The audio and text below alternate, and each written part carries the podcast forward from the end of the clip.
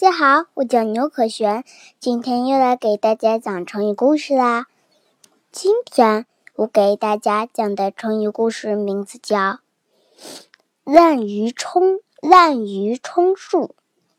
战国时期，齐国的国君齐宣王爱好音乐，尤其喜欢听吹竽，于是他招揽了三百个善于吹。鱼的乐师每天为他演奏乐曲。齐宣王喜欢热闹，爱摆排场，总想在人前显示做国君的威严，所以他每次听吹竽的时候，总是命三百个乐师一起合奏。有个南郭先生听说了齐宣王的这个。这个癖好，癖好，觉得有机可乘，就跑到齐宣王那里吹嘘自己：“大王，我是个有名的乐师，听过我吹竽的人没有不被感动的，就是鸟兽听了也会翩翩起舞，花草听了也会合着节拍摆动。我愿把我的。”绝技献给大王，齐宣王听了很高兴，不加考察就收下了他，把他编进了那支三百人的吹竽队伍。从此以后，南郭先生就随那三百乐师一块儿合奏给齐宣王听，和大家一起享受着优厚的待遇，心里。极为得意。其实南郭先生撒了一个弥天大谎，他压根儿就不会吹竽。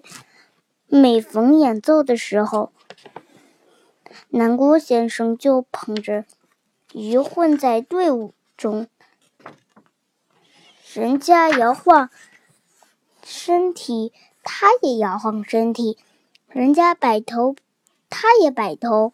脸上装出一副动情忘我的样子，看上去和别人一样吹得很投入。南郭先生就这样，嗯，靠着蒙骗混了一天又一天，不劳而获的百拿丰厚的薪水。过了几年，爱听吹竽和。合奏的齐宣王过世了，他的儿子齐闵王继承了王位。齐闵王也爱听吹竽，可是他和齐宣王不一样，认为三百人一块吹实在太吵，不如独奏来的悠扬逍遥。于是齐闵王发布了一道命令，要这三个。要这三百个乐师好好练习，做好准备，让他们轮流来吹竽给自己欣赏。乐师们知道后，都积极练习，想一展身手。只有那个滥竽充数的南郭先生急得像热锅上的蚂蚁，惶惶不可终日。他想来想去，觉得这次再也混不过去了。只好连夜收拾行李逃走了。好啦，今天的成语故事讲完了，祝大家天天愉快，谢谢收听。